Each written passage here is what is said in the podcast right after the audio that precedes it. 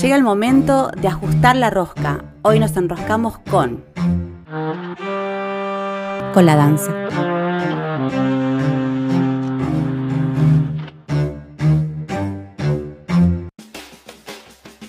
Bueno, muy buenas noches.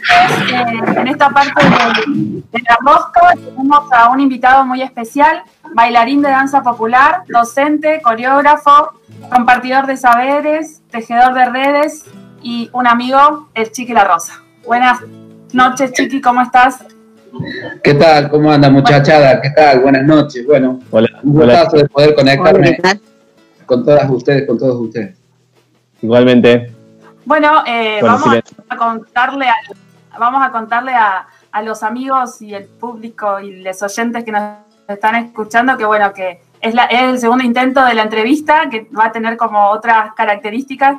Vamos a conocer más, más en profundidad al Chiqui, pero bueno, esta parte sí la vamos a compartir para, para todos. Primero, Chiqui, queríamos bueno, que nos cuentes un poco de tu trayectoria, el camino recorrido con la danza, eh, por qué lo de danza popular. Eh, también nos viniste a acompañar eh, dos veces acá a Fisque Menuco en seminarios. Nosotros tuvimos la posibilidad de tomar uno con vos. Y bueno, también no- nos ayudó a repensarnos la danza, el movimiento, los cuerpos. Así que en función de eso, te invitamos a, a- que te presentes y, le cuentes a acá la gente de Fisque y los que nos están escuchando por ahí tu, tu trayectoria. Bueno, para, para no ser tan extenso así, eh, porque bueno, ya, ya tengo algunos años, entonces se van juntando varias experiencias, pero bueno, yo me formé como muchos niños y niñas en el país en una escuela de folclore de un pueblo, eh, eh, con los mismos formatos que recibíamos en las escuelas, rindiendo en titulaciones que en ese momento eran caras para los que estudiamos. De hecho, mi mamá muchas veces no podía pagarnos los exámenes a todos. Es una experiencia que se repite a lo largo y a lo ancho del país. y generalmente estos títulos no tienen, eh, no tienen eh, validez nacional. Muchos de ellos son de academias o eh, escuelas de danza que se autoproclaman eh, esos títulos y no, no, no está esa advertencia. Así fue en mi pueblo, como sé que sucede en muchos lados hasta que empezaron a aparecer los institutos de formación oficial, ¿no? Eh, estudié muchos años de chico, entré a los 6, 7 años a estudiar folclore, a los 14 ya tuve mis primeras experiencias también como docente. Recorrí todas las instancias que estos espacios llevan, que son festivales, certámenes, competencias, concursos, eh, donde están los concursos más legitimados, más eh, prestigiosos, por decirlo de alguna forma. También los transité allí, bueno, por una instancia de, de- de trayectos más escolares, termino mi nivel medio, me voy a Córdoba a estudiar. Yo vivía en un pueblo que se llama Villalique, a 100 kilómetros de Córdoba capital, me voy a Córdoba a estudiar historia. Historia, estaba muy entusiasmado con ello y desarrollo allí, paralelamente a la carrera, un- una incursión en muchos espacios que Córdoba en los 90 estaba gestando, que después terminó siendo el movimiento de danza folclórica y popular universitario, en donde muchos referentes de la música salieron de allí, lo que después el comercio del arte popular le llamó folclore joven. En los 90, en el 2000, ahí nos dedicamos a incursionar en lo que eh, nos dio un apoyo más pedagógico y metodológico, que fue la educación popular. Así que a nuestros espacios, en vez de decir clases, planteamos talleres en donde respetaba mucho la diversidad de, de trayectos que traían los participantes. Después fuimos descubriendo que también el término folclore, en el contexto de, en que estábamos, que les cuento, en los 90, está más vinculado fuertemente a posiciones rígidas, nacionalistas, y nosotros nos queríamos distinguir de ello cuando justamente estábamos en una reivindicación de muchos aportes al folclore que estaban invisibilizados, como fue la cultura afro, afroamericana y la cultura de los pueblos originarios. En ese momento, con mucha tensión, con mucha discusión, eh, no era amigable el trato cuando uno planteaba esto. Hoy puede que llegue a haber encuentros y situaciones en donde hay un diálogo real, pero en ese momento, en los 90 y en el 2000, eran discusiones muy arduas, muy duras, generalmente nos encontraba en desventaja por no tener muchas veces marcos teóricos para poder respaldar nuestros posicionamientos, o eran recién las primeras incursiones de, de algunas obras que estaban ayudándonos a pensar que podía ser de otro modo el bailar de este lado del mundo. Así que, bueno, de allí recorrimos muchos caminos, empezamos a vincularnos no solamente con, con gente de la danza, sino con todos los lenguajes artísticos que buscaban un revisionismo de la historia, del cuentito de la historia, de la historia argentina concretamente, que está vinculado fuertemente con el revisionismo histórico, en donde ya parece que el caballo blanco de San Martín no era un caballo blanco, no era el caballo que cruzó,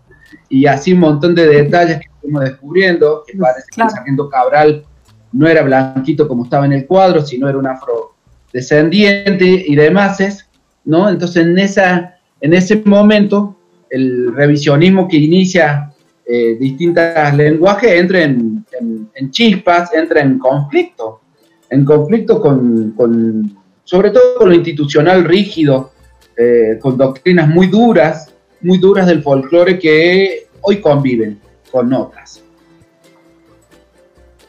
Bien, Lichiki, esto que traes, ¿no? Que a veces la historia, la realidad comienza inevitable que empiece a salir a, salir a la luz, eh, se empieza a ver cuál es, y ya no hay algo que la frene, más bien estamos obligados de alguna manera a escucharla, a prestarle atención, a verla, a ver eso que nos negaron, que nos, nos niegan, que han querido silenciar y dejar de lado. Cuando eso se torna inevitable, decís, bueno, ¿qué, ¿qué haremos con esto? Con esto que están pidiendo gritos que lo veamos, que lo escuchemos, con estas culturas afro que han sido eliminadas de nuestra historia, ¿no? Con toda esta trama que ha sido ¿qué, qué fue, ¿Cuál fue la actitud eh, respecto de eso, de, de ustedes o tuya? bueno, entonces... En los cumpas de las chicas, de los chicos que nos incursionamos en este posicionamiento, nos obligó a estudiar, nos obligó a trabajar el triple. Era mucho más fácil estar en lugares cómodos que garantizaban conseguir trabajo, sobrevivencia, producción, accesibilidad al escenario, ¿eh? Eh, pero decidimos que no, que no era por ahí. Entonces nos pusimos a estudiar, a trabajar fuertemente, empezamos a estudiar otras disciplinas, eh, al, estudiar, por ejemplo, eh, técnicas de la danza vinculada a la conciencia corporal, vimos que nunca en todos los trayectos nuestros de la formación del folclore no, nos enseñaron a cuidar nuestro cuerpo. Nunca tuvimos calentamientos, estiramientos. Hubo niños y niñas que al zapatear se rompían los tejidos, los tejidos que en realidad envuelven a los órganos en el torso por no saber amortiguar los impactos. Bueno, había un gran desconocimiento, era como un cuerpo ajeno, otro cuerpo, otro cuerpo que era funcional a lo que esas ideas siguen necesitando, ¿no? Eh, nos pusimos a trabajar bastante, muchos ya había referentes que tenían mayores soledades a las nuestras, que venían dibujando desde ese lugar y que eran fuertemente cuestionados, por eso siempre es, es bueno rescatarlas, a la Silvia Cervini, a Juan Saavedra, y además referentes que hasta hoy día están haciendo. Hasta hoy día son referentes que están produciendo y realizando y en ese momento estaban en absoluta soledad en un ambiente muy muy difícil, muy difícil. Yo lo rescato porque a veces pareciese hechos simpáticos, pero nuestros talleres, nuestros espacios eran complicados si no tenían el contexto del universitario que el universitario en Córdoba son como 10 manzanas, es una ciudad universitaria, pero fuera de allí eh, había otros modos que seguían vigentes y, que eran los mayoritarios. Pero valía la pena porque en el movimiento este que hicimos, si bien partimos de la universidad, fue apoyado por nuevos territorios, eran eh, que se conocen hoy como los encuentros, los encuentros culturales, como el Encuentro Cultural de San Antonio Redondo, el Encuentro Cultural de Villa que por ejemplo era un certamen y lo transformamos en encuentro, ¿no? que fue muy fuerte cuando todos nos decían, chicos, ¿dónde tenemos que pagar la inscripción? Y le decíamos que era gratuito, que nadie podía, tenía que pagar por bailar, por participar. Eso, esos que fueran conceptos, que todas las propuestas nadie las iba a evaluar, que no había un comité que evaluaba qué quedaba y qué no quedaba, sino que íbamos a tratar que entráramos todos en la escena. Fueron conceptos que fueron cambiando radicalmente, digamos, otros modos que creíamos que necesitaban ser democratizados hacia adentro. ¿no? Y así empezaron a aparecer muchos más espacios. Eh, yo, la verdad que, si bien no fue fácil ese momento la sobrevivencia, porque había que vivir de esto, ¿no? Eh, empezamos a generar movimiento y una inquietud se movió, ¿no? Al, habilitar que todos y todas podíamos bailar. Apareció también, les cuento una cosa bien concreta. En ese momento había una gran cantidad de artistas norteños en Córdoba, capital, y sigue habiendo músicas y músicos. Me acuerdo los Coplanacus, eh, Rally, Bicho Díaz, bueno, y podría nombrar muchísimos más, pero todo nos movía, empezaba a sonar música, no, no todos se animaban porque nadie sabía folclore, y habían dos o tres, siempre bailaban solamente los que sabían. Y cuando empezamos a bailar, le empezamos a, invitar a que todos se animaran, y armamos lo que hoy es bailar en ronda, no bailar en pareja. Entonces en la ronda todos se metían y más o menos iban copiando el que iba al costado adelante y en un momento ya nada, nadie estaba atendiendo si alguien sabía o no sabía, ya si terminaba, si no terminaba. Le estábamos devolviendo a los bailes populares folclóricos su esencia, que era vértigo, que era no saber cuándo comenzaba, cómo terminaba. Uno salía a bailar. En este, en este relato que recibimos cuando estudiamos en la educación formal de la danza folclórica, el campo, cuando se habla del campo, cuando se habla en su forma más vernácula y demás, ¿no? En esos momentos, cuando cantaban los cantores populares en el campo, cantaban coplas, la cantidad de coplas que te harían. No, te pasaste uno de la métrica de la chacarera, no estaba ese cálculo, ¿no? De la medida, de la medida que después organizó y tal vez sirvió, ¿no? Pero fíjense en el movimiento este, uno de los referentes fue Jacinto Piedra, que... Jacinto, que por ejemplo, Jacinto propuso devolverle a la chacarera su, formato libre de métrica, que, que todos le llamaron aire de chacarera, ¿no? Ah. Por la necesidad poética escribían, no por la necesidad métrica. Y eso habilitó que los bailarines nos animáramos también a poder jugar con lo que nos encontremos, no con lo que ya teníamos prearmado, preensamblado, ¿no? Y si hay algo que tiene la danza popular latinoamericana y, la, de las danzas populares del mundo, es el vértigo de la incertidumbre y de lo efímero, que sucede y desaparece. De sucede y desaparece. Y bueno, yo creo que eh, esos momentos fueron fundantes. Todavía no sabíamos cómo llamarlo algunas, y algunas empezamos a decir taller danza popular. Nos apoyamos mucho en los primeros textos que aparecían de, de arte y cultura popular de Colombres. Lo empezamos a leer mucho a Colombres, o teoría, transcultural del arte. A mí me acuerdo, yo recuerdo que Silvia Servini me dijo, buscaste ese libro, el capítulo 9 sobre el cuerpo, léetelo. Bueno, así eran. Para eso sucedían los encuentros. En San Antonio llega la Silvia y dice, miren, allá hay otro viejito canoso, péguense al lado, porque con él tienen que aprender un poquito más de pedagogía, de educación popular. Era el Tato Iglesias, Roberto Tato Iglesias que iba a los encuentros estos, entonces nos pegábamos al lado a ver qué tiene que decir este viejo, y así, buscando donde, porque no había, no muchas veces no había instituciones y las pocas que habían eh, respondían a, otro, a, otros, a otras posiciones. Así que bueno, lo, fuimos inventando mientras lo íbamos haciendo, llenos de errores, llenos, nos equivocamos un montón de veces, ¿sí? Pero bueno, eh, hoy en Córdoba hay un movimiento de talleres, de talleres que producen obra. Eh, hace poquito una compañera, una cumpa, aquí en Córdoba estuvo haciendo un relevamiento y nos fuimos dando cuenta que estamos produciendo un montón de obra y que tenemos espacios de formación, de investigación y de producción súper interesante. Y creo que tiene que ver con esto, una cosa se va apoyando en la otra. Eh, y bueno, por ahí fueron las andanzas que, estamos, que hicimos y que, estamos haciendo, ¿no? Que estamos haciendo. Por, lo que contás, eh, la, bueno, es una, arte escénica, ¿no? La danza, pero se relaciona muchas veces con el teatro, ¿no? Bastante directamente con, lo que han hecho ustedes. ¿Tenés alguna actividad relacionada con el teatro? Y mira, em, nosotros, como te decía, en un momento, los formatos que se les dan en los espacios ortodoxos del folclore a la danza, mira los festivales, el lugar que tiene la danza. es espantoso, espantoso. Nosotros dijimos, no, nosotros queremos, queremos comunicar ideas, reflexiones, pensamientos. Por eso nos acercamos al teatro, por eso nos acercamos a la danza teatro, a la danza contemporánea, eh, y a las distintas técnicas que vimos que en la escena se dicen, por eso nos voló la chapa Pinabaus, eh, por eso Uy, fuimos a- afectados. Fuerte. Claro, pero después dijimos, che, pero pará, nosotros no estamos viviendo en, en Europa Central, Claro. ¿sí? Claro. Este, que tenemos, estamos viendo este lado donde, donde salís, viajas por Latinoamérica y escuchar que todo está latiendo, que todo está como por explotar. ¿Cómo nos vamos a dejar teñir de todos esos colores a nuestros trabajos? Claro. Vamos a ver obras a veces aquí en Córdoba, un movimiento de danza contemporánea interesantísimo, que podría ser el de Barcelona. Digo, ¿y cómo hacemos para que lo, lo tome el color de donde nos toca vivir? ¿No? De donde nos toca vivir. Eh, Sí, eso nos parece interesante revisar. ¿Cómo? Dejar de atravesarnos por la realidad nuestra y que el folclore nos represente, verdaderamente. Claro. Y hasta, y hasta borronear el nombre, che. Claro, Bueno, la expresión. cuando, cuando hubo mucho problema con folclore, dijimos, bueno, está bien, no hacemos folclore. O sea, no es el nombre lo que vamos a pelear, digamos.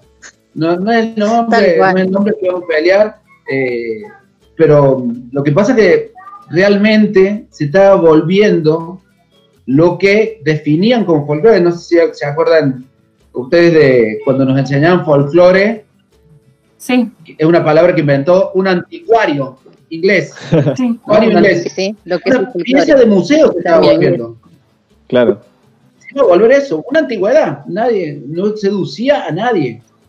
De hecho, la gran mayoría de danzas se empezaron a morir cuando la, se dejaron de usar, cuando ya estaban tan definidas. Claro. Claro. Tan, tan tan- no había nada para completar.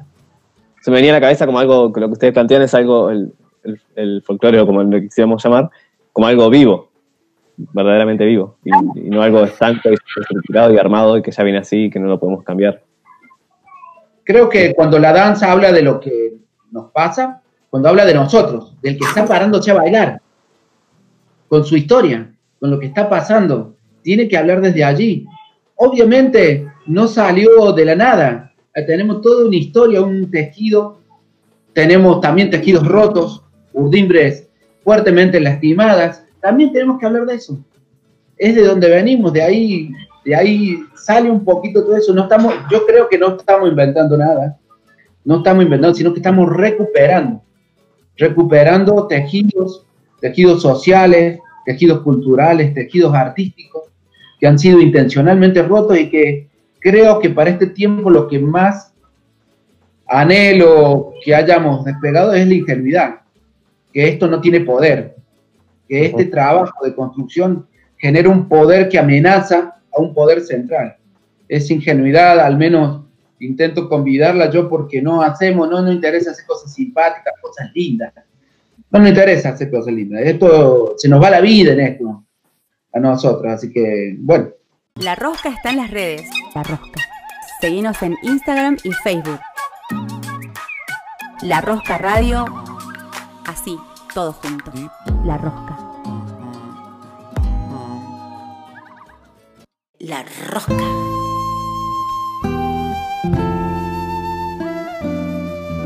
Rosca, la Rosca.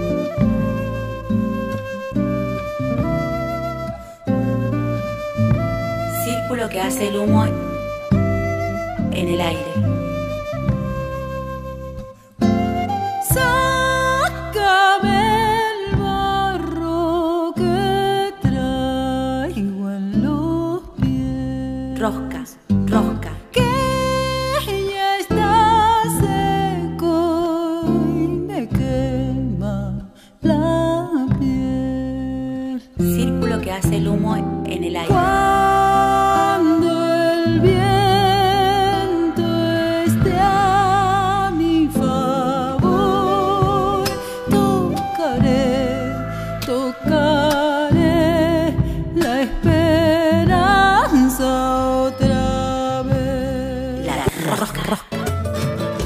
Importante también esta época que estamos viviendo a nivel mundial, ¿no? Con lo que pasa con nuestro, nuestra madre, nuestro padre patria, que es Estados Unidos.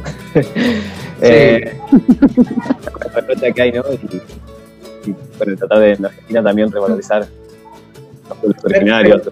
Eh, mira, acabas de dar un ejemplo que me parece muy interesante. El mismo día que pasó todo este conflicto de, bueno, de una violencia institucional en Estados Unidos, en Argentina la policía entraba y violentaba a una comunidad con, eh, con un nivel de alevosía que no ocupaba casi lugares en, en los medios de comunicación. Mm. Y estaban aquí, creo, no sé si era Chaco, creo, la provincia Chaco, de Chaco. en Chaco. Eh, Chaco. y decía, es increíble, es increíble porque al progresismo le viene bien salir a, a quejarnos de los afro en Estados Unidos, que es terrible. Yo pero veía no mucho a TN en vivo de Estados Unidos y TN, nos cuesta verlos de aquí cerquita. Todo es terrible, ¿no? Pero eh, nosotros hemos tenido grandes problemas, grandes problemas en las escuelas públicas, y ustedes capaz que lo sepan, cuando para épocas de fiestas patrias que nadie te sabe decir por qué razón bailan lo que se bailan, porque la gran mayoría de Claro. esas danzas no existían en la época de la, del Claro. 25 de mayo, del 9 de julio, la gran mayoría, para que puedan revisarlo en algún momento, no a una semana del acto, que ya está todo cocinado, sino, sino que está vinculado a un proceso de nacionalización que se efectuó en el año 50, en el segundo plan quinquenal, que necesitábamos pintar todo de celeste y blanco porque había tantos inmigrantes de todos lados aquí que se necesitó y que seducían las, las ideas nacionalistas. ¿no? Eso está muy bien eh, analizado en un texto de María Belén Igrose, una antropóloga del cuerpo de La Plata, Ajá. que recomiendo que hable sobre las instituciones, cómo eran los espacios de formaciones del folclore, cómo comenzó en ese momento, cómo el, el echar el, el formato eh, patio de escuela, que es igual a la de la plaza de, lo- de los cuarteles, cuadrado con el mástil en el medio, ¿sí? formar fila, tomar distancia, eh, cantar el himno, ¿sí? eso, eso, eso- eso es netamente, bueno, hay, hay, hay algunos análisis en educación que lo llaman la escuela gendarme, ¿no? Sí, sí, Eh, sí. eh, eh, bueno, es- esto es vinculado a los actos, lo que se llegó a bailar, el pericón, ¿eh? y lo que nunca hacen es el análisis clasista, porque hacen bailar la condición o el cuando, donde los niños y las niñas se mueren por ser caballeros o dama antigua y no vender empanadas, ¿no es cierto? Están vendiendo velas. Yo, mira, chicos, yo vendí velas toda la primaria. Pero no. Yo vendí ser el caballero. Eso fue lo peor. Bueno, ahora me gustaría que nos cuentes también un poco de. Estamos viendo que sos un docente, por lo como nos estás eh, contando todo esto, eh, tu actividad como docente, pero antes eh, tenemos que ir a una pausa y queremos hacerlo con una canción que te dimos a elegir a vos. Eh, Elegí Juntarnos de Lucho Hoyos, un gran cantor tucumano. Eh, creo que a él se la pidieron para lo que fue el, el bicentenario en el 2010. ah, mirá, sí, sí. Se la pidieron, me la pusieron. Y realmente, bueno, la obra de Lucho Hoyos, el rescatar a tantos poetas tucumanos, el Pato Gentilini, bueno, grosso, realmente yo lo sigo. He tenido la oportunidad de producir algún trabajito con Lucho Hoyos también en, en alguna oportunidad. Eh, es, un gran, es una gran proclama de deseo. Y que en estos tiempos, cuando las escuchemos, van a ver, es lo que andamos buscando en estos tiempos también cuando pase esta pandemia.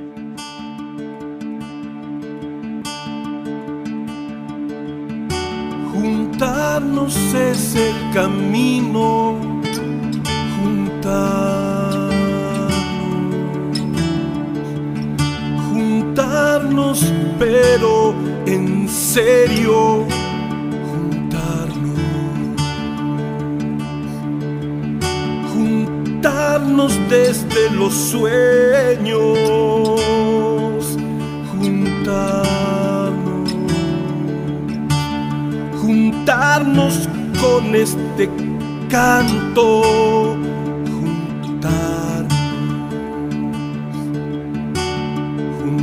juntarnos desde la risa,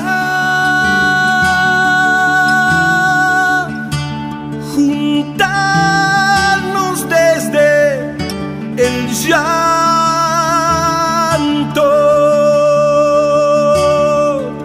juntarnos desde el llano. Nos juntarnos.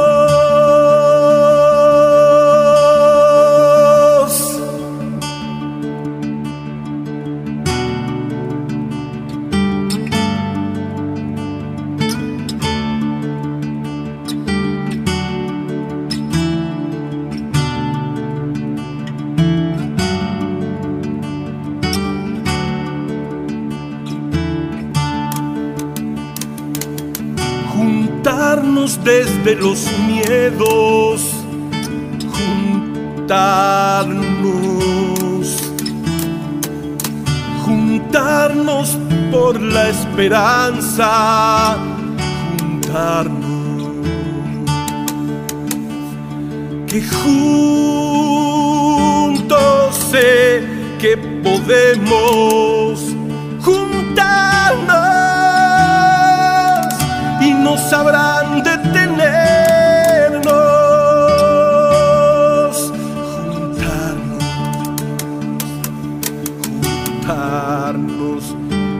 desde el estiércol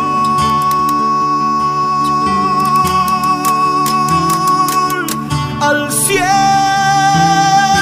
siempre apuntando. Juntarnos contra mentiras.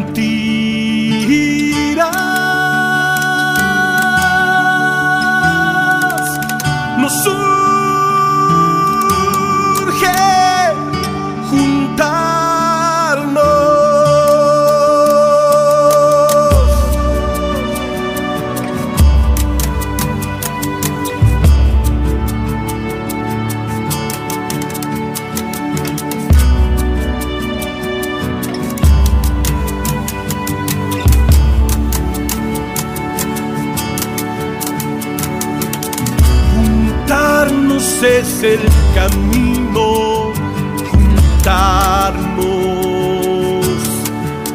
juntarnos,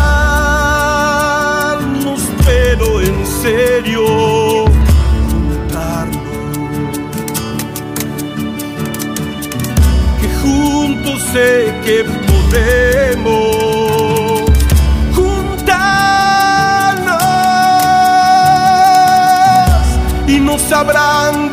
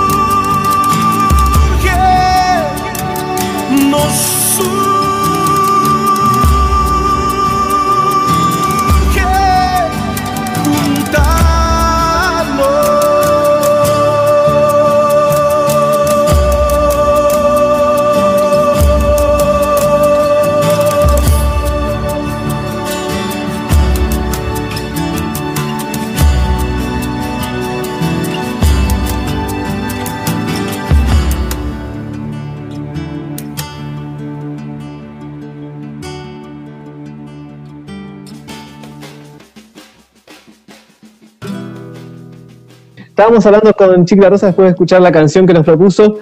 Eh, yo quería eh, preguntarle un poco de eso. Contanos, ¿tenés alguna actividad de docente que estás desarrollando? Sí, sí, sí, sí. Bueno, eh, la, la docencia fue algo que lo inicié de muy joven, como les contaba, a los 14 comencé ya dictando clases y bueno, pero hoy en la actualidad estoy en la enseñanza formal, estoy en el nivel medio, en dos escuelas, en nivel medio en Córdoba tiene la posibilidad en educación artística eh, tener, la- eh, tener la materia danza, la materia danza, esta instancia casi muy pocas escuelas la eligen porque no la conocen, porque todo lo que no se conoce más bien lo evitemos, ¿no? Claro. Porque en Córdoba hace muy poquito tenemos espacios de formación. El profesorado de danza de Córdoba, de danzas de Córdoba, no es de danza folclórica, de danza, eh, empezó en el 2012. 2012, con muchos de estos compañeros que les contaba de la movida universitaria. Hoy son, la, por ejemplo, la directora de la carrera, de la carrera, era la que coordinaba el primer taller en psicología donde comenzamos con toda esta movida en la universidad, fíjense. ¿no? Muchos derivado- docentes Todo, todo el movimiento derivado en la carrera. Exactamente, sí, sí, sí, sí. Es- es- cre- nosotros lo tomamos como un logro, el profesorado de danza es como un logro de todas las movidas que hemos hecho. Bueno, y también estoy en el nivel superior. En nivel superior estoy en un profesorado de música, eh, donde doy música y lenguaje corporal. Eh, di un módulo, tenían un módulo de danza folclórica que también lo di, y estoy también en una materia que se llama técnicas, eh, técnicas corporales, ¿no? Pensado mucho para el músico, para el profesional. En ese caso es una tecnicatura de instrumento eh, de trabajo. Pero también desarrollo actividades en ámbitos no formales, que de donde vengo, donde me curtí, en lo no formal, ¿no? En lo no formal. eh, estoy dando un, eh, clases, en, en realidad dirijo una- un- dos elencos. Uno es de danza, teatro, danza comunitaria. Danza comunitaria, los patapilas, que tengo un promedio de edad de 60, 70 años más o menos un hermoso proyecto que lo tengo hace por lo menos 15 años que lo estamos trabajando. Eh, la verdad que los martes a las 20 los celebro, mi vida se detiene en absoluto porque hemos inventado un ritual hermosísimo con estas cumpas, con estas cumpas. Lo, también estoy dirigiendo un grupo que se llama Entre Lazares, en donde con ellos compuse una obra que se llama Extraños Cuerpes, que con este el- elenco estoy viajando cuando puedo, ahora tenemos detenidas giras para poder presentar esta obra, en donde tiene música en vivo, danza. Bueno, está muy teatralizada, estamos muy contentos de ese proyecto también, que viene de muchas discusiones, trabajamos sobre un texto de Nancy, eh, Extraños Cuerpos Extraños se llama el texto, un- es un filósofo francés, eh, Jean-Paul Nancy, y que es muy interesante cómo se monta y se desmonta la cultura en un cuerpo, ¿no? Y nosotros lo vinculamos también a esta cantidad de manifestaciones de diversidad sexual y de identidades dentro del ámbito popular, folclórico. No, sobre todo, por ejemplo, la cultura, la cultura boliviana, peruana, ha enseñado bastante al respecto, donde ellos hablan la, que, no, que la comunidad no es gay, no es marica, gay es europeo, ¿no? Y, y empiezan a plantear lo que significa ser marica, olla, ¿sí? Y boliviana, ¿no? Miren si no tenemos todavía por dónde desarrollar, aprender, desarmarlo, de- desmontarnos, reinventarnos. Nos supera la diversidad.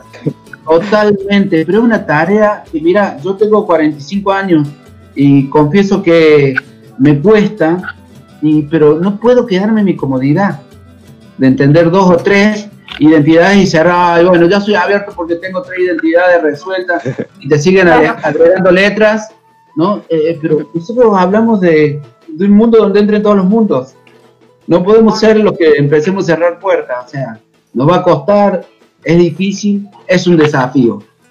Y eso lo, lo abrazamos, lo abrazamos. Bueno, la obra busca, busca trabajar también por allí, eh, también toma elementos de una gran maestra, que es María Sabina, es una chamana mexicana, en donde ella tenía el consumo de distintos hongos para ver la realidad de otro modo, ¿sí? alucinógenos, ¿sí? y a través de ello curaba su comunidad. Curaba su comunidad. Llegaron a ir grandes estrellas del mundo a buscar la María Sabina porque parece que la info que bajaba era posta. Eh, ahí, yo trabajo mucho también con una música coscovina que es Paola Bernal, y con Paola compusieron una canción que se llama María Sabina, que se la recomiendo en un disco que se llama Pájaro Rojo. Yo ¿Cómo grabé es el nombre del el, disco se llama Pájaro Rojo, la cantora es Paola Bernal, con Titi Rivarola. Yo tuve suerte de grabar zapateos en ese disco. Eh, y bueno, y con, e- con eso también trabajamos en, en- en dirección. Ya te pasé producción, vos me llevas por educación. Te pasé por, otro lado. Tira, Pero tira, bueno, tira por ahí. era por ahí. Y, ahora, y ahora, Chiqui, en este contexto así de, de- de- de encierro, eh, también estás activando, ¿no? Te hemos por ahí seguido en algunas charlas que estás haciendo los jueves. Eh, por ahí si nos querés contar un poco, ¿no? A quiénes están, a quiénes estás invitando, eh, eh, el, motivo de las charlas, de los encuentros, que también está bueno abrir el abanico para, para otras partes de, bueno, de los, del país, de los que te seguimos desde otras partes y, y también empezar a conocer ¿no? las propuestas de, de, otros, otros artistas, otros compañeros ¿no? que están vinculados con, con, con, esto, con lo popular, ¿no? Como rescatarlo. Y por ahí con lo que, antes de que, antes que me contestes, voy a hacer una eh, eh, voy a comentar algo que me pareció sumamente interesante, esto de rescatar también desde nuestros territorios, no el cuerpo, porque eh, vos hablabas de la cuestión de, por ejemplo, de los collas, ¿no? Cómo rescatan esta, esta concepción de marica. Y por ahí acá nosotros, acá en la Patagonia, estamos como muy también atravesados por, bueno, por, por, el pueblo que, que, es de acá, de este territorio, que es el pueblo mapuche. Eh, y también cómo eh, me, me, empezó a movilizar esto de, de, pensar cómo son los movimientos, cuáles son las danzas, ¿no? Que, que, se practican, que por ahí capaz que para nosotros estuvieron como un poco invisibilizadas o tapadas, ocultadas, pero tenemos noción de que existen danzas. Es más, si suena un, si suena un cultrún, seguramente sabemos también, ¿no? El paso, el movimiento, porque, porque vivimos en este territorio, porque inevitablemente no, nos atraviesa. Así que, eh, y eso también lo rescato de, bueno, de de cuando vimos, estuvimos el seminario con vos, ¿no? De empezar a, a, a reconocer y a escuchar nuestros cuerpos acá, acá en, en, la Patagonia. ¿Y qué otros cuerpos también están invisibilizados? ¿no? Porque tenemos todavía la imagen de la bailarina de danza clásica, europea, sí. blanca, blanca, ¿no? Y puede, podemos negociar si es morochita o rubia, eh, hasta ahí pueden llegar a negociar un poco, ¿no? Y con esa, eh, con esa estética, ¿no? y nosotros tenemos otros cuerpos.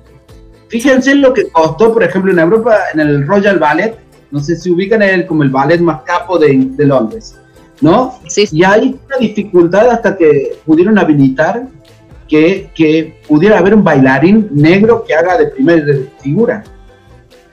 Pero, pero porque las obras están compuestas solamente para blancos, ¿no? Imagínense lo que nos falta, toneladas. Nosotros imaginamos ahora eh, porque, a ver, los que investigamos ahí el cuerpo sabemos que la técnica clásica el peso lo busca hacia arriba. Y todos los latidos de este lado del mundo, el peso se busca hacia abajo. Busca el pisar. La ritualidad de este lado del mundo busca pisar, busca latir cerca de la tierra. ¿no? Por eso los tambores esenciales, ceremoniales, vos hablabas del cultrún, pensá en la caja, en la caja chayera, en la caja coplera, en el bombo, ¿no? Entonces, ¿cómo esos como eso, eso arma otro cuerpo.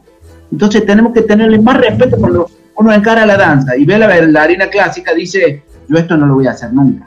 Es como bailar con una imagen sabiendo que nunca lo va a alcanzar. Qué distinto es encarar, estudiar danza sabiendo que mi cuerpo, este, el que tengo ahora, yo ahora, va a bailar. Va a bailar. Es muy, es muy distinto. Muy distinto. Bueno, con respecto a lo que me comentaba de qué estamos haciendo ahora parece que en cuarentena estamos más locos que nunca, porque no tenemos tiempo, estamos a full, no tenemos tiempo. Bueno, en mi casa, personalmente, mi compañera trabaja mucho también porque es docente universitaria. Mi hija justo recién está terminando una, una charla con sus compañeros de la escuela. Eh, pero bueno, yo acá estamos trabajando en muchas producciones todavía, muchas producciones, estamos trabajando online, en la gran mayoría online, y he comenzado un ciclo de charlas que en principio les digo, era del deseo de ver a mis amigas, a mis amigos. Sinceramente, somos un bicho muy sociable, sobre todo todos los que andamos en este ámbito, necesitamos del otro, de la otra. Eh, entonces, fue una forma de buscar acercar, comencé con unas charlas, están invitadas todos los jueves a las 14 horas por Instagram, búsquenme en Chiqui La Rosa, eh, sería un gusto ahí poder compartir con todos ustedes, con todos ustedes. Comencé con Daniel Marín, con un montón de artistas que si bien están muy hermanados a mí, yo los admiro como profesionales del arte popular. Dani Marín es un gran artista plástico que hizo las escenografías para el rally, los coplas, eh, para obras teatrales, a mí me hace casi todas las puestas. Hoy está dedicado al cine, está trabajando en el cine, está trabajando muy cerca de, de, de muchos eh, artistas audiovisuales. en donde están tratando de también poder poner un color de este lado del mundo, de este lado del mundo, porque también tenemos por ahí las imágenes hermosas de otro lado del mundo, pero decir, bueno, esto en Argentina nunca. O sea, bueno, eh, empezamos con el Dani Marina ahí a charlar sobre nuestros trayectos, nuestras prácticas, también Paula Granero, eh, y, el, y, bueno, varios bailarines de todos lados, y el, el justamente con Tite, que es una gran artista eh, del teatro, viene del teatro comunitario, pero en realidad ya ahí hacen unas performance, eh, sobre todo trabajando la diversidad. Yo lo conocí como Tito, que decía, él dice así, yo Tito era la oruga, ahora soy Tite la mariposa. y, y, absolutamente, eh, y, y, me, y, bueno, vinculándome con ámbitos nuevos que están innovando nuevamente en, desarmar el escenario, desarmar el espacio escénico, eh, de, descomponer todo y ver qué, qué vuelve a tener sentido en el armado. Es realmente un trabajo que estamos invitando a todos los artistas a que volvamos a revisar qué sentido, para qué era que hacíamos esto. No hacer cosas por inercia, desarmar. Y tal vez no haya que hacer nada. Y si tenemos que solamente ponernos a pelar una naranja en vez de ir a ensayar, bueno, lo hagamos y ya va a aparecer por qué era que nos motivaba nuevamente a buscar objetivos comunes, a reinventar lo comunitario, la comunidad. Eh, hoy está siendo nuestro gran desafío poder recuperar el modo de resolver con muchos, con muchas, con muchas. Es el gran desafío. El arte creo que es una herramienta eh, que teje tan bonito, que es amoroso, que nos hace relacionarnos con posibilidad de, de, tejer amor con el otro. Y esto que suena romántico es políticamente muy necesario. Nosotros queremos construir desde el amor. Políticamente hablamos cuando decimos eso. No, no somos, no somos, no es un hecho simpático hablar así. Eh, tenemos más que experiencias o ejemplos en este cruel mundo donde realmente se es tan miserable con, con, con cada gesto plantearnos nosotros en una relación amorosa para poder pensarnos en el hacer, hoy, hoy es casi urgente, casi urgente. Cada, cada segundo la vida nos piden, la, los que trabajamos con niños, con niñas, con niñas, nos están demandando a gritos recibir otro modo, ¿sí? Eh, y, nosotros que, tenemos nuestros niños, nuestra también cohabitando con el adulto, queremos, queremos rascarle la cabeza un ratito. Así que bueno, por ahí es las cosas, chicos. La rosca, la rosca. Artistas que se encuentran.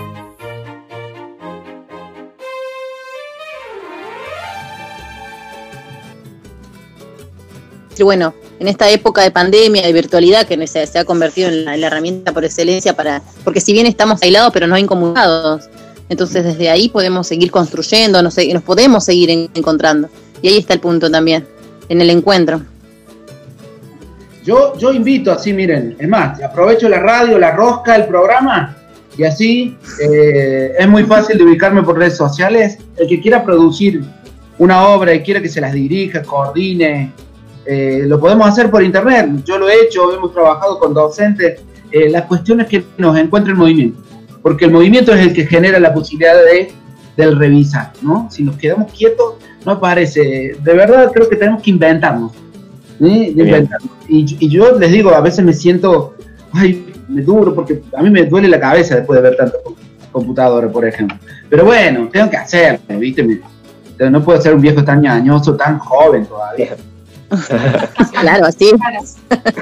sí, los sí. artistas que estén escuchando, entonces los artistas eh, que tengan ganas de producir, ahí tenemos una, una, propuesta o una provocación de Chiqui la Otra provocación, así es. Piensen ahí, una cosita nomás, les digo, eh, hay un músico cordobés que se llama Enrico Barbisi, que tiene todas sus canciones, ¿no? Y dijo, Chiqui, armemos algo, armemos. bueno, digo, hace así, pasame una canción que vos quieras, yo te, te bailo. Lo hizo con más de 60 compañeros de la danza, compañeras de la danza.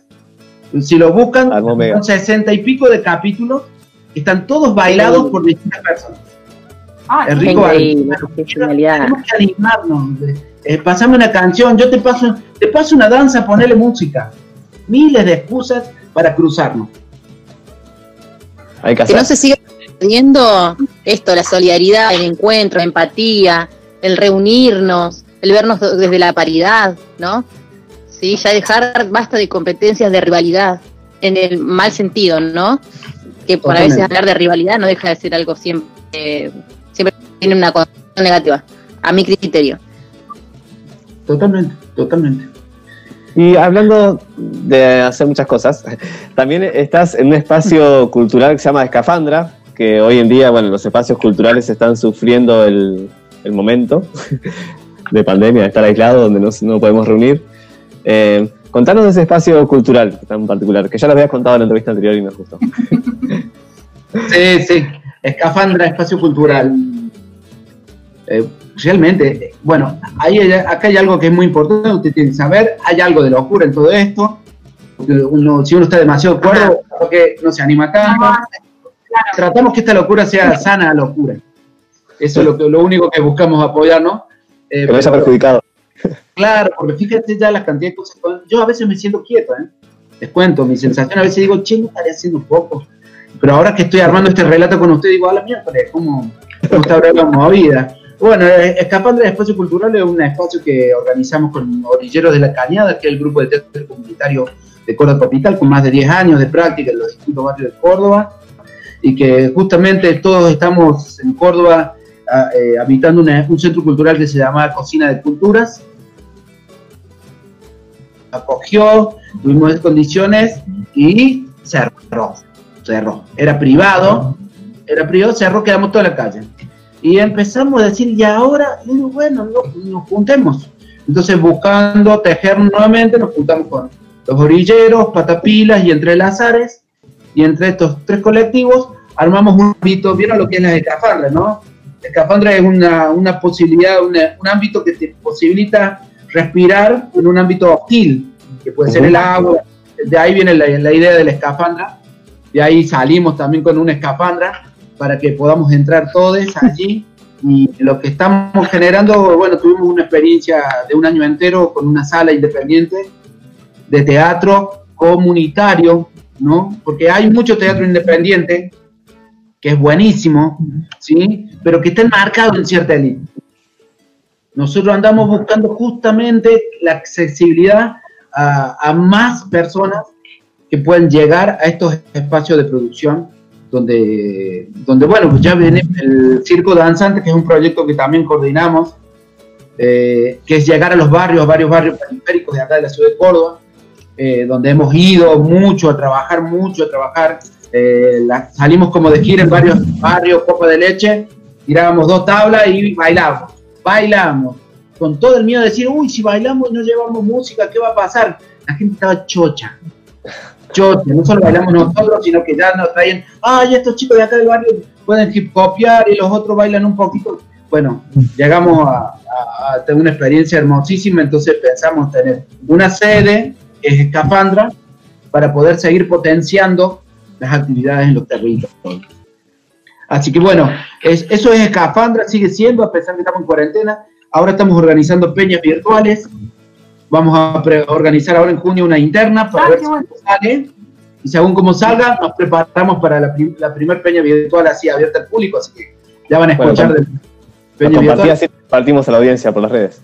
Totalmente, Le totalmente. vamos a decir, le vamos a decir a los compañeros de acá y de acá, ¿no? Bueno, chicos, este, nos vamos a una peña de Córdoba, chao, no van a entender nada.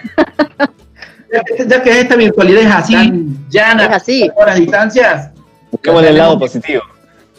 Claro, claro. tenemos que- y les digo así, por ejemplo, en la semana que viene tenemos una charla desde Escafandra con gente de Colombia, de Costa Rica y de Madrid, de España, que también están haciendo prácticas similares. Y bueno, esta posibilidad que da el Internet nos hace reunirnos para ver cómo podemos también tejer alguna red allí. Entonces, estamos ahí muy atentos, estamos presentando proyectos, somos completamente autónomos, no dependemos de ninguna institución del Estado, queremos serlo, queremos serlo, queremos serlo. De hecho, nos han caído muchas veces a, a pedir qué necesitan, qué necesitan.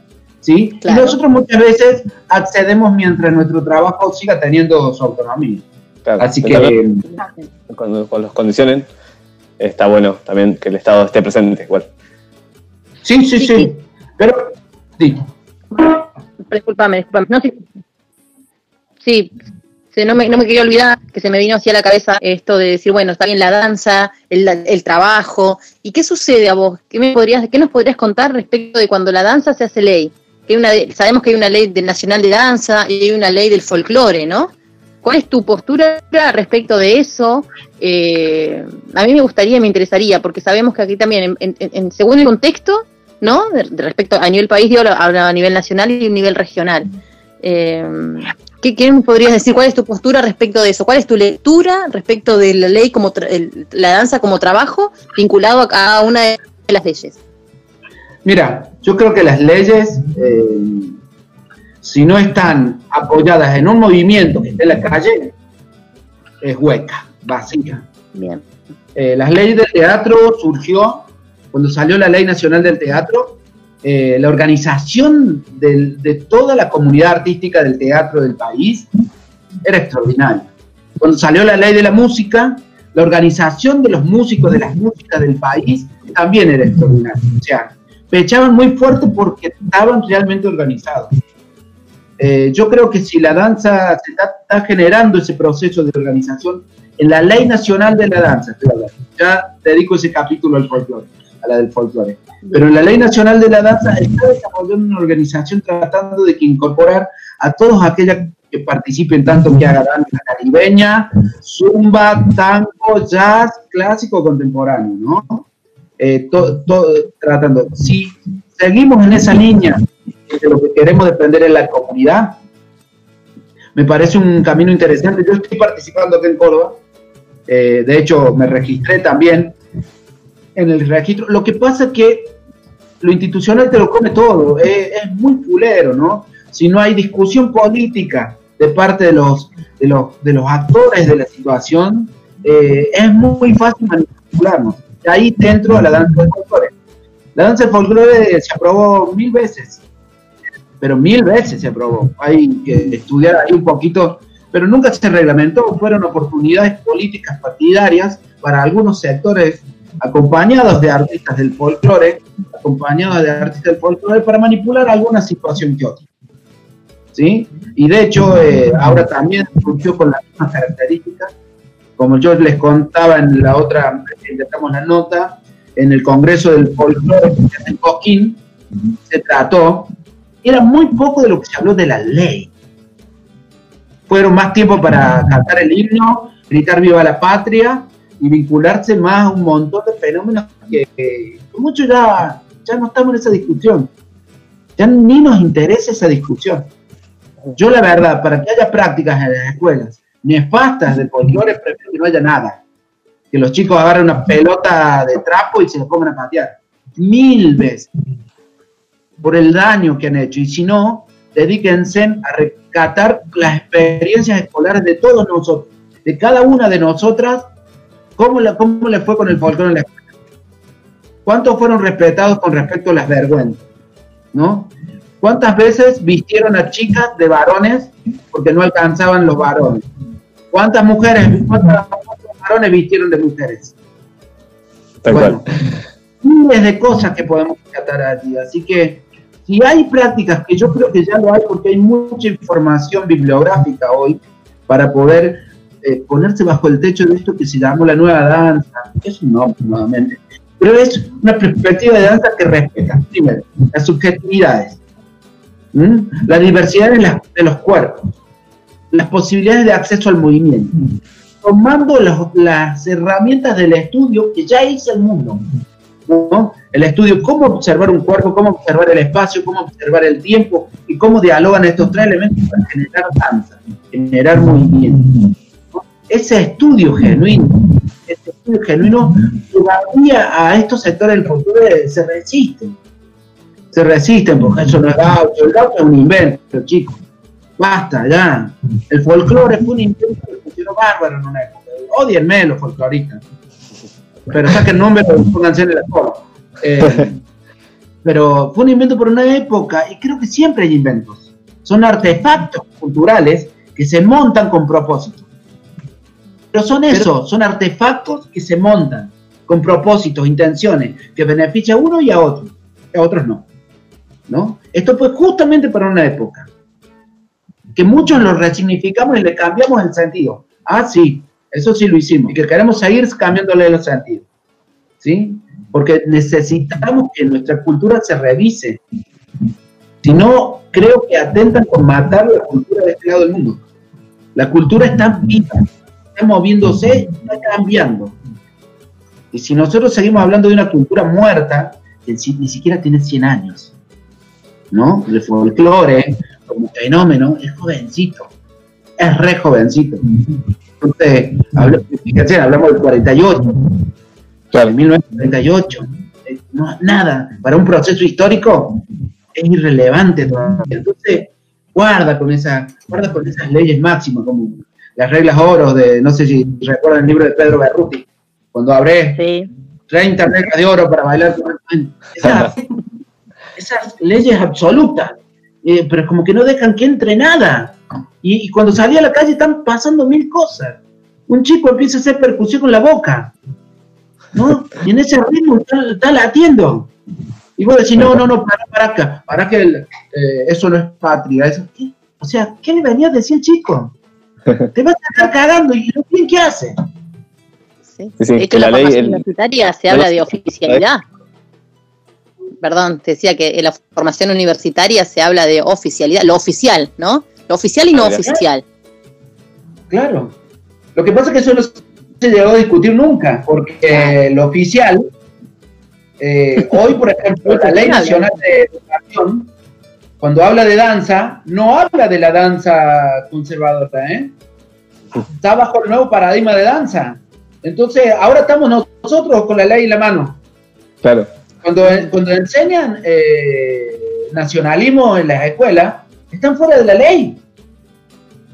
Eso es lo que les quiero hacer. Yo les digo a las directoras de la escuela que me ha tocado trabajar y que también me han corrido, debo confesarlo, les digo, eh, lean la ley. Es re fácil ahora para mí. Antes tenía que infiltrarlo en la escuela. Ahora la ley está a mi lado. O sea, ¿cómo no te lo voy a hacer pesar? Acá leen diseño curricular para este grado.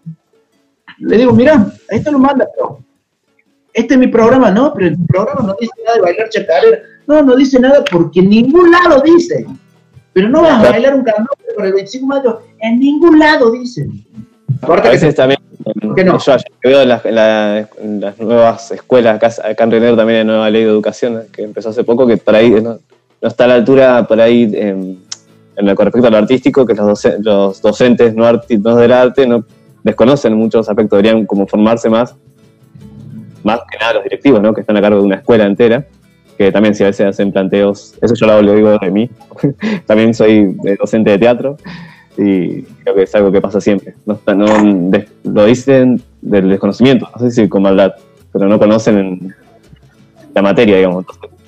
Pero fíjate que esto es ley nacional del 2011, ley nacional de educación, ¿no? Ninguna ley provincial puede contradecir a la ley nacional. Tal cual, sí, sí. Eso, eh, pero eso no lo inventamos nosotros, ¿eh? ¿Eh? No lo inventamos nosotros, son las reglas de juego de las instituciones. Sí, sí, viene así la institución. Bueno, estamos eh, pasaditos de tiempo, chicas, ¿alguna preguntita más? sí, en realidad muchas, pero bueno, este, ya van a surgir, estoy segura, nuevos encuentros, nuevos espacios, así que por aquí estamos bien. ¿No sé, Lidia? sí, vamos a terminar regalándole un, un fragmento al Chiqui, eh, que ya lo conoce, pero bueno, tenés que sorprenderte de vuelta, Chiqui. Y, más que nada, agradecerte por tu tiempo, por, contarnos, compartirnos tu experiencia, por también hacernos pensar, ¿no? Desde, bueno, eh, como estudiantes de folclore, también eh, cuestionarnos, em, criticar un montón de em, de cosas que ya se nos, nos vienen dadas, ¿no? Desde este lado del nacionalismo y bueno, que inevitablemente a nosotros nos, ha generado contradicciones, por eso también estamos abriendo como las puertas a otros paradigmas y principalmente vinculados acá con, nuestro territorio y con el rescate, ¿no? De acá de, América. Así que para cerrar, eh, nos vamos a despedir y te vamos a regalar un fragmento eh, de es un fragmento que se leyó en el encuentro de danza Bailate Otro Mundo, que lo escribió el subgaleano allá en la selva lacandona. El año pasado se hizo un encuentro de danzas eh, que, que- lo llevó a cabo eh, los zapatistas allá en México. Y bueno, eh, más que nada eh, son unas preguntas como para seguir repensando y repensándonos nosotros desde nuestros espacios eh, y nuestros, nuestros trabajos, ¿no? ¿Qué tipo de danzas, qué tipos de vínculos y cómo vamos generando comunidad? Y bueno, dice así, ¿se puede bailar el aire? La danza, aparentemente tan lejana de todo, ¿puede trazar solo con movimientos un sueño? ¿Se puede imaginar la banda sonora de un mundo nuevo que, insumiso, surge de los escombros de otros, que ya cruje imperceptiblemente? Entonces, bueno, son algunas preguntas que van a quedar abiertas y ojalá que podamos bailar otros mundos también. Así que muchas gracias, Chiqui. Bueno, qué hermoso, che. Si me dejan dos palabritas quisiera Obvio, obvio. Decirles, siempre. eh, tra- trato que sean dos nomás, ¿no? Pero de la otra vez, gracias por ese texto, es maravilloso quedarnos con preguntas, ¿no? Em, todo esto que acabo de contarles, esta, esta visión crítica mía, no es con, con todas esas personas que participamos desde niños y vamos a estudiar en una academia. Ese es el que va a participar, va en un estado genuino, va de deseo de bailar, ¿sí? No, la, la responsabilidad es con los que están recibiendo alguna ventaja de esa situación, profesores, directores, ¿sí? Em, está vinculado eso a los que tienen otra realidad. Cuidemos que todavía mucha gente quiere bailar, ¿no? Y bueno, eh, muy agradecido por, por- por esta posibilidad de palabra de todas, de todos ustedes. Eh, soy, estoy convencido que hay que salir y cruzarnos más, así que cuenten conmigo siempre, siempre. Me encantaría siempre volver por allá, la verdad que eh, hay una comunidad hermosa, fue muy hermoso el seminario que compartimos, muchas personas así haciéndose preguntas. Es un mundo más Sí. sano, chicos, que tengamos tantas personas haciéndose preguntas. Yo me vine con el espíritu muy, muy enriquecido, así que eh, muy agradecido. Muchas, gra- muchas gracias por este momento. Bueno, aplica a todas Vamos, las artes, las dudas que nos du- Totalmente. dudas creativas.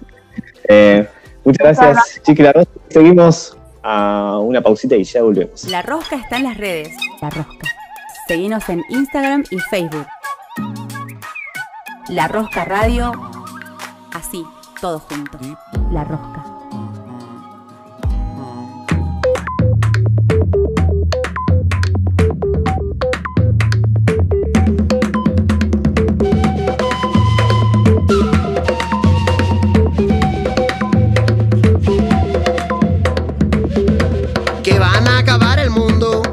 Y mandarnos pa' otra parte. Seguramente ya tienen playas y hoteles en Marte. Actuando con la conciencia de un suicida potencial. Rociando veneno aquí, echando veneno allá. No hay respeto por la vida, no hay respeto ya por nada. Y todos los días se ve como reina la crueldad. Hay calles donde hubo selvas y puentes donde hubo arroyos. Después máquinas por hombres se perdió el valor de todo.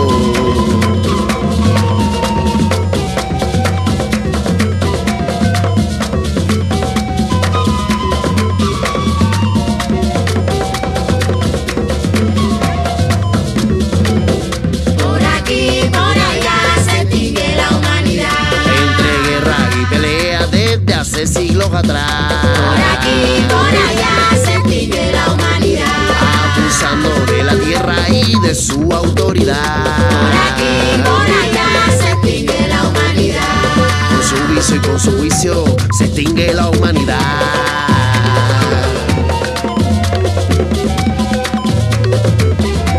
Se extingue la humanidad.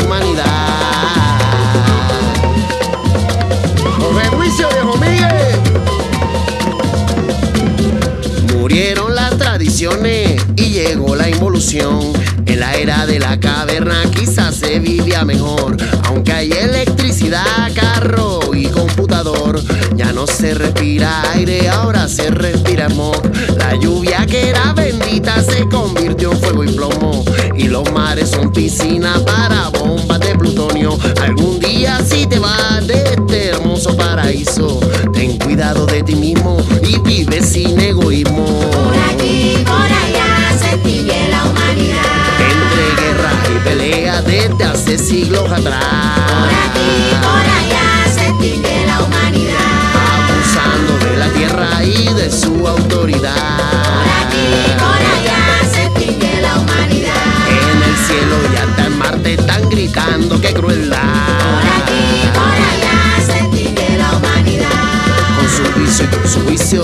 Extingue la humanidad.